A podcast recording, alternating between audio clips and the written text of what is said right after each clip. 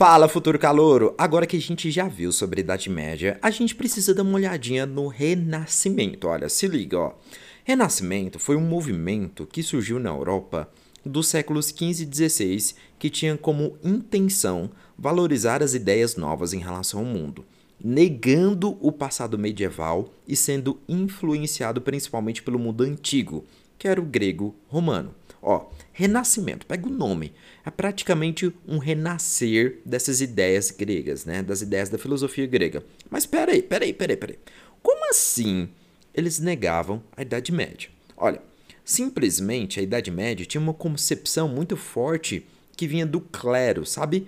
Que dividiria tudo entre céu e inferno. Tudo, tudo, tudo era céu e inferno. Era meio que uma luta entre eles. O Renascimento, ele queria lutar contra isso.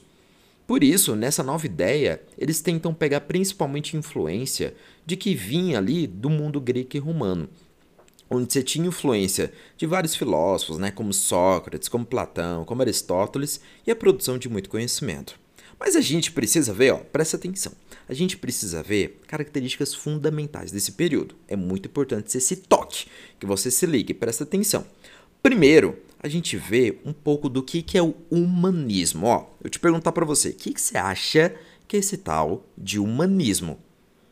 Humanismo, ó, futuro caloro, nada mais é do que o livre-arbítrio, tá? Deus criou o homem à sua imagem e semelhança e deu pra gente o livre-arbítrio. Ou seja, putz, você pode pular para fora, velho. Você pode fazer o que você quiser, a escolha é sua. Putz, Marcos, eu quero aqui, velho, me jogar aqui desse carro. Se joga, filha, você tem livre-arbítrio. Putz, Marcos, na, na Bíblia aqui fala que eu não posso enfiar o dedo na tomada. Eu posso enfiar o dedo na tomada? Pode, velho, você tem livre-arbítrio. As consequências disso são somente suas. Depende, né? Às vezes a, a, as consequências não é somente sua, mas tudo bem.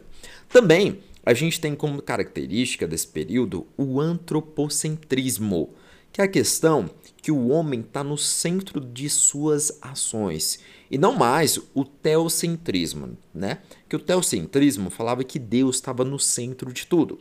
Hoje aqui no humanismo o homem está no centro de tudo.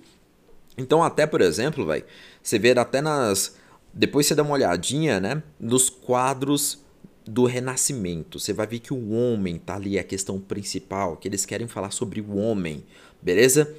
Eles falam sobre humanismo, né? sobre o livre-arbítrio do homem. E por último, a gente tem o heliocentrismo, que afirma que o Sol é o centro do universo. Até que alguns dias, né, existem alguns malucos aí que estão falando, né, que a Terra é plana e periri pororó, mas isso é outra ideia, mas isso é outra conversa, né? E a Itália, futuro calouro, ela é considerado o grande berço do renascimento cultural, principalmente porque está ali no mar Mediterrâneo, passando por todas as relações comerciais.